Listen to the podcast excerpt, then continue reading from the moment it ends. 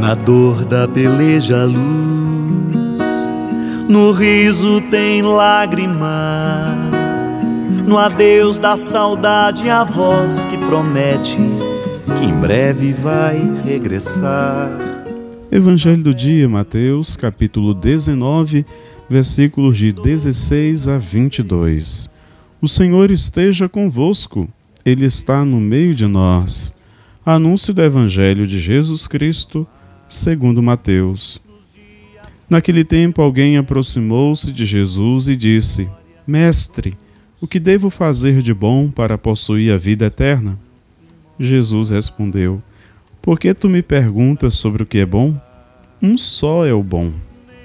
Se tu queres entrar na vida, observa os mandamentos. O homem perguntou: Quais mandamentos? Jesus respondeu: Não matarás não cometerás adultério, não roubarás, não levantarás falso testemunho, honra teu pai e tua mãe, e ama o teu próximo como a ti mesmo. O jovem disse a Jesus: Tenho observado todas essas coisas. O que ainda me falta?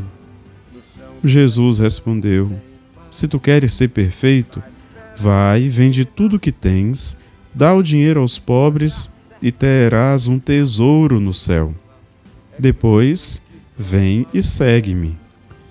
Quando ouviu isso, o jovem foi embora cheio de tristeza, porque era muito rico.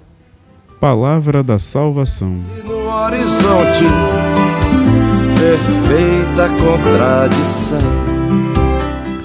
Caríssimo, caríssima, viver os mandamentos no conforto que a riqueza traz para este jovem e para muitos é muito fácil.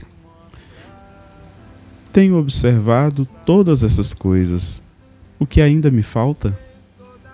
Falta fazer-se livre em relação à riqueza, o acúmulo de bens, servir aos pobres, seus irmãos, e tomar o seguimento de Jesus Cristo como sua única e verdadeira riqueza.